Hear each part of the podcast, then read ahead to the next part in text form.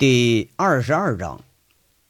话说这杨伟正在那看守所里出了黑板报啊，然后就大放阙词呢。正好又被老钱和那所长给碰上了。老钱正估摸着是不是得把这货再给他关回小号里去。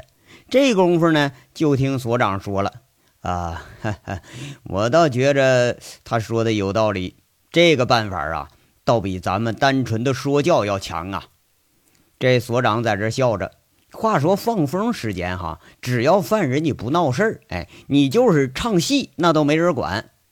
就听那所长背着手也并不制止，反而是朝相反的方向转过身来，跟这老钱说一句：“老钱呐，明天呢再给杨伟安排个事儿干，让他给犯人讲课啊，就讲这个普法知识，只要不发表反动言论，他是爱怎么讲哎就怎么讲。”原本呐，这看守所都是有那个管教，轮着给犯人上上课。那课上的你怎么形容呢？就是老和尚念经，内容啊，估计从来就没人听懂过。这听课的呀，多数一听他就瞌睡，比那吃安定了还灵呢。所长啊，正为这事发愁呢。一看这杨伟，嘿，你送上门来了哈！就这几个月，那轮着哪个管教去上课去？那都是不是请假装病啊，就是家里有事儿。再不就草草敷衍了事，这所长还真没办法。你总不能亲自上阵吧？那就自个儿你亲自来，但是他也未必能管用。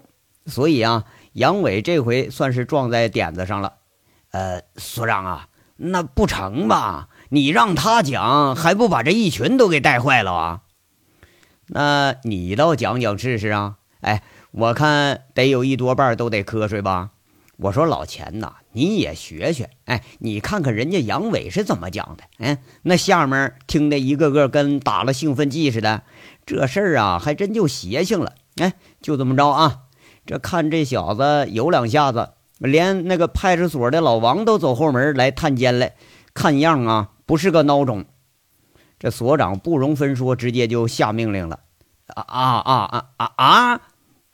老钱一听让杨伟当教员，他张个大嘴吓一跳，却见那所长啊背着手走了，回头再看杨伟，这课刚讲完呢，那后半截讲的什么，老钱倒是没听见。不过这一群犯人呢，你看围着杨伟在这问这问那呀，还真像个孜孜以求的样子。你说他妈的这小子不管是好是坏啊，你说就没个消停时候。老钱恨恨地骂一句。心里头想着，却是着实担心。你说完了啊？让这杨伟当教员，这一个混球他就够受了。你说让他再培养出一群混球来，那一个比一个贼精蔫坏的，那这谁是管教还真都不一定了。这眼不眨着呀，这杨伟一转眼又从死硬分子成了个先进分子了，当成教员了。哎。杨伟呢？他的本意是不愿意干，可是看守所那可不跟农贸市场一样，你还能讲讲价？那是讲价是没门杨伟就只好是勉为其难了。哎，这可好了，杨伟每天就多出一项任务：备课和讲课。那老话说呀，是狗逼急了跳墙，人逼急了上梁。这混混逼急了当个教员。哎，你说这一个月一个月下来吧，还真当的就不赖。不过呀。这教员当的杨伟，他实在是累得够呛。那不知不觉刑期就过了两个多月了。这掐指算算，再有不到三十天，这就可以出狱了。这一个多月的教员当的呀，那真是可圈可点。杨伟每天都挖空心思，把这一条条的那个条文变成自己见过的实例，然后再反复推敲。你说他怎么推敲呢？就先说他犯什么罪。让大家讨论这个罪呀，犯的值不值？再看呢，呃，什么方式能避免犯这种罪？你要是说非犯不可，用什么方式能把自己的伤害呀给降到最低？如果说被抓了，你怎么用法律来保护自己？这一番说下来之后啊，引得一干犯人们都是蠢蠢欲动。要说为啥呀？杨伟说的这些罪，那争先恐后的他们全都发言，好像这离身边不远呢。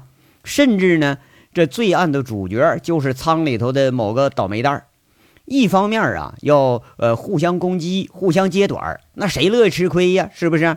再有呢，多学学，你看人家是怎么干的，对不对？这相当于自己都实践了一回呀。每次课堂上啊，一干犯人倒是争着说自己的想法，虽然经常是驴头不对马嘴吧，但一个月下来还真就有进步。这大模样上那能对上号了。你就想啊，既然他想那个呃说想法啊，那自然他就得多少学点普法知识，不是吗？这一来二去呀，还真就往脑子里灌了点那至于灌进去多少，咱就不好说了。而这灌的最多呢？他则是杨伟，他不但给自己灌呢，他还得给犯人灌呢。一天还得前前后后想着用什么方式给犯人们往里头灌。哎，这倒好啊，普法知识是越发感觉这有点少了，跟不上用了。杨伟这就从老钱那儿搜来的这个刑事诉讼法、民事诉讼法这一些东西，哎，这些东西都被杨伟以填鸭式的方式灌进了自己的脑子里头。杨伟啊，为了缩导着大家学习呢，还出了一个损招，把案子摆出来，让大家讨论呢。这个案子犯的值不值？那效果还是很明显的。无论你说的是个什么犯罪吧，这犯罪呃所得和适用的这个刑罚，你这往上一比，旁观者的角度，咱往这一站，哎，你就看这个罪，那你怎么看他都不划算。比如啊，杨伟就经常举例啊。号里头有某某个傻逼啊，朴小姐让让人抓了，拘留十五天，罚款五千块，你说值不值啊？犯人们一想，不值。那五千块钱搁乡下都能买一大姑娘回来了啊！你说他妈的啊！杨伟教员那就开骂那个发言的，你买卖人口也犯法，知道吧？你以为你他妈收老母猪呢？你花钱就行啊？那个什么，号里头有某某愣货啊。给歌城那家里头悄悄的给贩卖摇头丸子，被判个拘役三个月，罚金一万。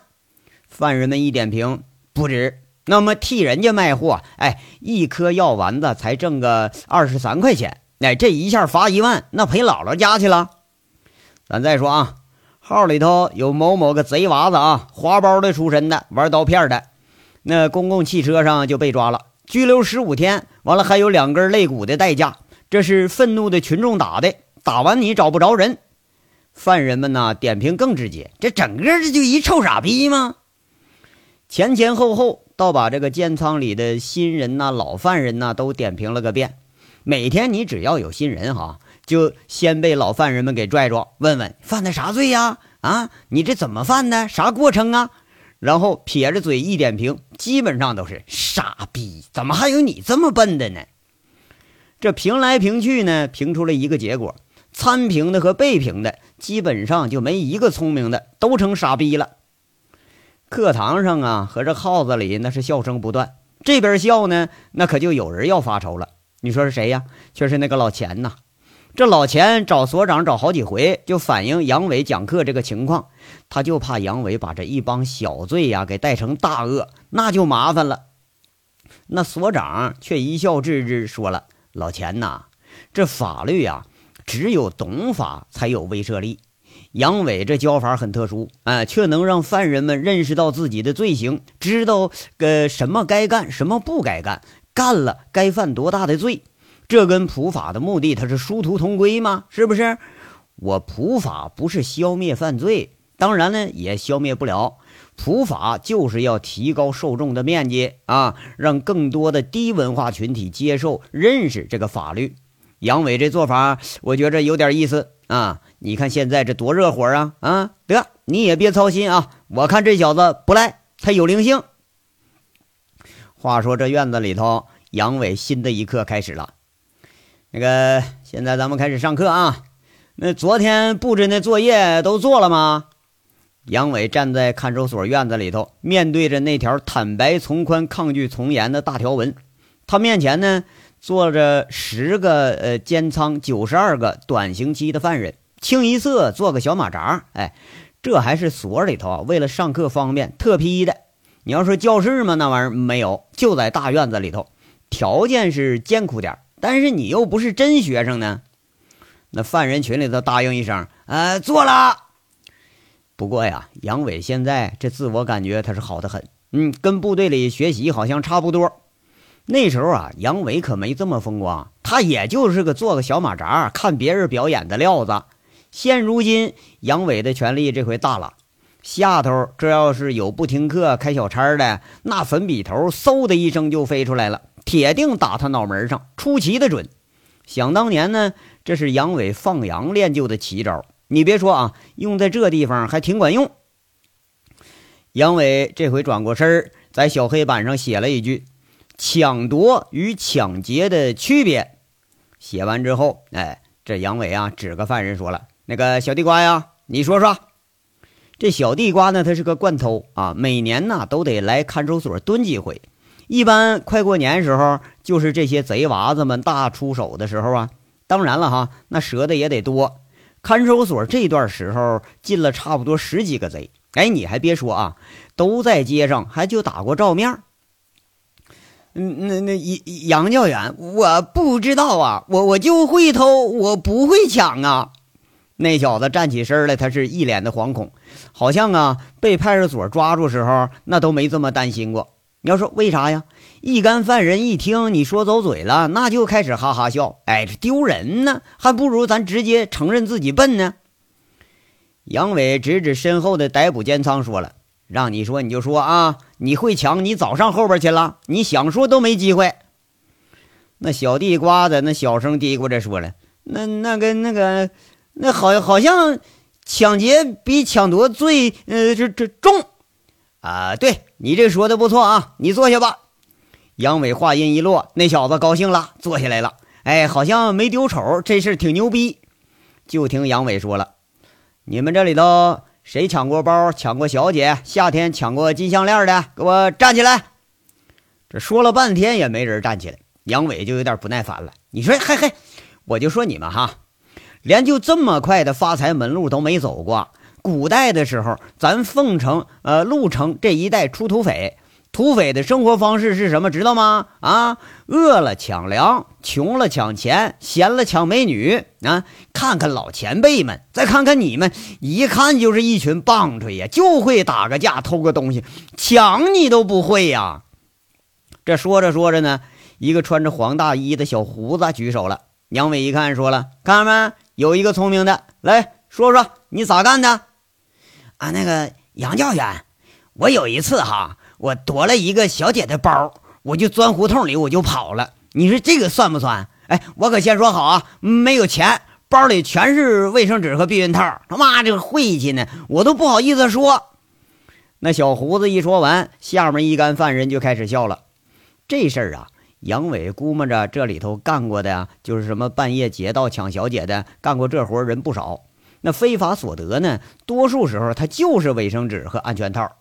啊，好好，你你坐下啊。对，咱们今天呢，就以这个案例为基础来讨论。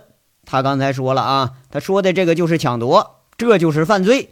要是当场抓住的话呢，照样拘留啊。你们还都别乐，知道吗？抢卫生纸、抢避孕套子，照样拘留。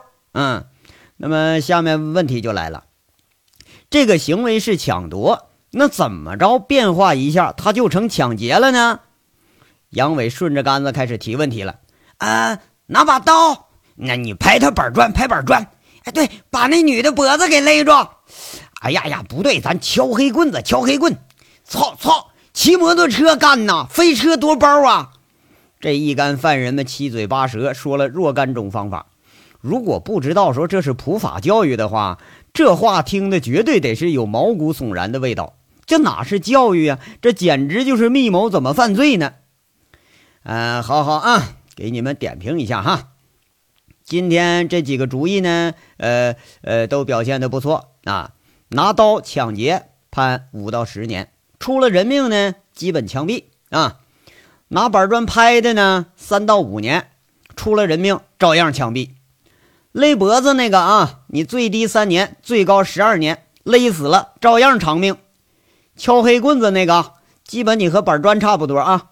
还有那个骑摩托车抢的那个啊，你他妈你是不是就就没看书你啊？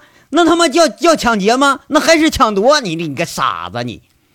杨伟一点评，除了飞车夺包那个有点羞愧难当，那几个出狠主意的都是倒吸一口凉气呀，都瞪眼不说话了。看来呀，这简单的一件事都能要了命啊！杨伟一看，这多少有点效果了，讲讲基本条文，哎，这说教就开始了。兄弟们呐，啊，特别是这几个新来的啊，这法律你们得学呀，啊，比如将来你想搞点外快，你不能因为搞俩钱你把命搭进去，是不是啊？啊，所以呢，今天这个课呀，就是个警告啊。将来你们要上路去抢去，你咋的也得捡轻的来，不是吗？啊，将来呀，你们能拿嘴解决的，千万别动手啊；能拿手解决的，不能动家伙呀。啊，要是用砖头能解决，你千万别碰刀，特别是管制刀具啊，一碰那玩意儿，那刑期翻番都不止啊，是划不来呀。啊，就比如那个抢小姐卫生纸那家伙啊，他当时要是抄个家伙被逮住了。那现在估计啊，是在哪个劳改农场里头种地搬石头呢？啊，你们说啊，真要是抢上一包卫生纸，给你判两年，你们说冤不冤呐？这一干犯人啊，都是在这认真的听着，这还真被这话呀触动到了内心的深处。其实呢，这作奸犯科的罪呀，多数哎都是出于无心的，除非是一些职业犯罪啊，什么反社会和一些穷凶极恶的人。真正犯罪的多数都是出于说不知法、不懂法，或者说是一时激愤，铸成了个大错了。当然了啊，甚至有些人呐，根本呢就认为自己做的那个事儿是正确的，他才干呢。你像这号里啊，有几个卖假酒拘留的，那进来第一句话就是说：“这街上假酒、假烟，那假名牌啥玩意儿没有啊？嗯，大家都他妈卖，那犯哪门子法了呢？”那听的杨伟也是不禁莞尔。哎，这杨伟啊，之所以后来成了这么个讲课的套路呢，就是想啊，给这个犯人出两个选择：要不你别犯罪，要不你就做好承受后果的准备，你去犯罪。当然了啊，前提条件是你必须对自己触犯了多重的法律，你心里有个底儿。事实上啊，如果在干每一件事的时候，你先想到后果。那多数这个事儿啊，如果是违法的，基本就干不下去了。杨伟觉着啊，只要不是实在生活无着的，谁都不愿意趟这趟浑水呀。哎，如果上升一个层次，哎，如果你仔细想想，普法的目的也跟这就差别不大。犯罪你是永远消灭不了的，但是可以通过教育进行预防和减少。其实呢。杨伟在不断教育别人的同时，也在教育着自己。盘点一下自己这两年干的这些事儿啊，好像没触犯法律的可真不多。杨伟按照法律把自己办的那些烂事儿给加了加刑期，他大吃一惊啊，吸吸鼻子骂着：“他妈的啊，这他妈好像得判好几十年呢！咱不说这些，就是打架呀、斗殴啊、扒人衣服裤子呀，你就连上门骂人，咱严格的说，那都犯法。”这天网恢恢，疏而不漏。常在河边走，哪能不湿鞋呀？想想自己以前的动作，那满是漏洞。真说要谁是顺藤摸下来呀，自己还真就没地方跑。杨伟这越学呀，越觉着自己心惊。那还有一个更进步的地方呢，就是杨伟开始想这个问题啊，他为什么自己这么大的岁数，这么大的事儿，什么很多东西咱都能逃得开呢？第一呀。这是在暗处，咱幕后操纵。第二呢，对手的屁股也不干净。哎，像收拾一些小混混、歌城，你这些地方啊，有事都自己解决，他根本就不报案。再说呢，就是揪住了别人的小辫子。你比如说那个刘和平一家吧，后来低调退出，他没了动静了。最重要的是，呃，一点叫手下留情，没出什么大案子。如果真做出什么惊天动地的大事儿，你比如出个命案，那是一辈子你都洗不清了。哎，就算你自己跑得了，没准哪天也得让公安给你翻出来。杨伟这小号里头啊，法律相关的书籍和杂志这就开始多了。有时候这杨伟除了上课和出版报啊，抄抄写写能写一天，抱着一本《公民与法》这个杂志，能揣摩若干天。那课讲的是越来越有水平了，连一些管教们呢也都饶有兴致的来听一听。杨伟这一学习，这回可忙坏了一个人，又是谁呀？是王虎子呀！让王虎子他满世界的给买书啊，找杂志，完了送到看守所。你送来还见不着人，他心里就琢磨：完了，坏事了，别把我哥这是关傻了吧？啊，你说这好不好的，开始都看书了，这玩意儿晦气，天天买书，你整的我这两天上赌场啊，赌两把就输，倒霉呀！他妈的，明天呢得让王大炮找去。这一个全新的杨伟开始在潜移默化中产生了。而看守所里的人都不觉着啊，只觉着杨教员说话很风趣幽默，讲案例啊比讲评书还好听。甚至啊，有一帮人居然不知道杨伟是犯人，都把他给认成管教了。临放人时候啊，拉着杨伟的手，动情地说：“杨管教啊，我这进局子最大的收获就是听您的课呀。我出去以后一定痛改前非，我重新做人呐。”那杨伟呢，也乐得装回大尾巴狼。谆谆教导这新人，你出去如何如何啊？这老钱呢，看着就来气，心里就骂：“你说他妈的啊，这犯人成管教了！我这管教我当三十年，我是白当了我呀！”话说陈大拿跟李林到看守所探监的时候啊，是正赶上杨伟讲课了，俩人被老钱给拦在门外，一句话告诉了：“你们等着吧啊，这课得俩小时。”这俩人是大跌眼镜。陈大拿赶忙说：“哎呀，警察同志，是不是整错了？我们找杨伟，那杨伟他会会讲个啥课呀？他呀，哎，你要说杨伟打人闹事儿，这陈大拿能信；你要说杨伟讲课，那不他妈扯淡呢吗？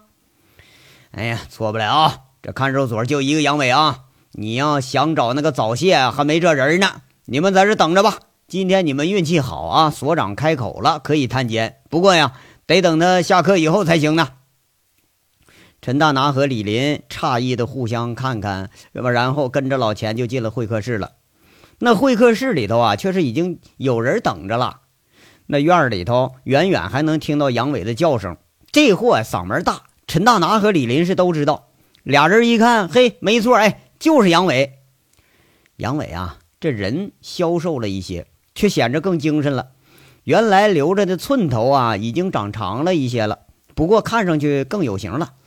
牛仔裤配着一件略显臃肿的棉衣，看着有点滑稽。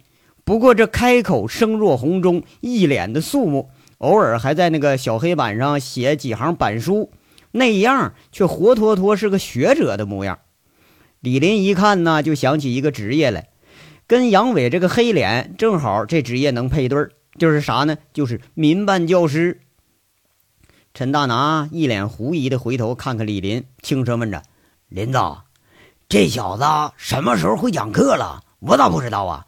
那丫子原来看着就是一文盲啊，这咋一转眼就能当教员了呢？他娘的！哎，看守所这还就是块风水宝地，咋的？还能让这货给转了性了？哎，林林子，你以前你见过他讲课吗？”呃，没有。李林摇摇头，说了：“我就见过他骂人呢。不过陈董啊，杨哥有这本事还真不稀罕。你记着拴马村那次不？一千多号人，他都给你吹得一溜一溜的。这才几个人呢？”陈大拿想了想，一下子想起杨伟缩倒着光棍子们想日就日的那句话，他呲着嘴也笑了，说了句。这小子啊，天生就是个煽风点火、出馊主意的贼精。这俩人啊，却是没能等到杨伟讲完课，陈大拿接了个电话，就急匆匆的要往回赶。哎，他干脆叫上李林，说：“咱改天再来吧，反正啊，杨伟在里头过得舒坦着呢。”李林他也没敢提异议呀，心里头直捣鼓，这是又有什么事儿了？这章到这儿说完了，下章稍后接着说。感谢大家的收听。